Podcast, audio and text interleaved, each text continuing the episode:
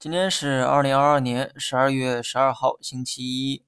中午的时候就说过，全天大概率啊是弱势的回调。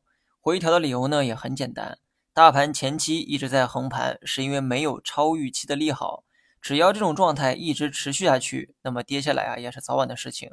这个时候如果先换来的是利空而不是利好，那么大盘就会像今天这样提前给跌下来。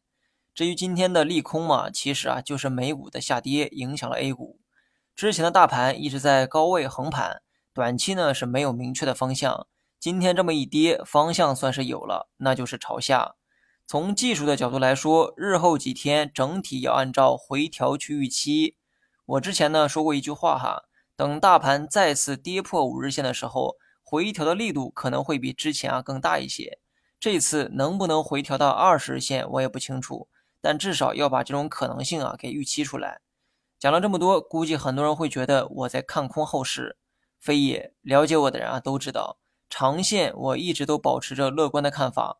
明年的市场大概率会持续的回暖，三千二百点都过不去的行情，我可不认为是什么反转。那么综上所述，中长线继续看涨，而短线要理性的按照回调预期。好了，以上全部内容，下期同一时间再见。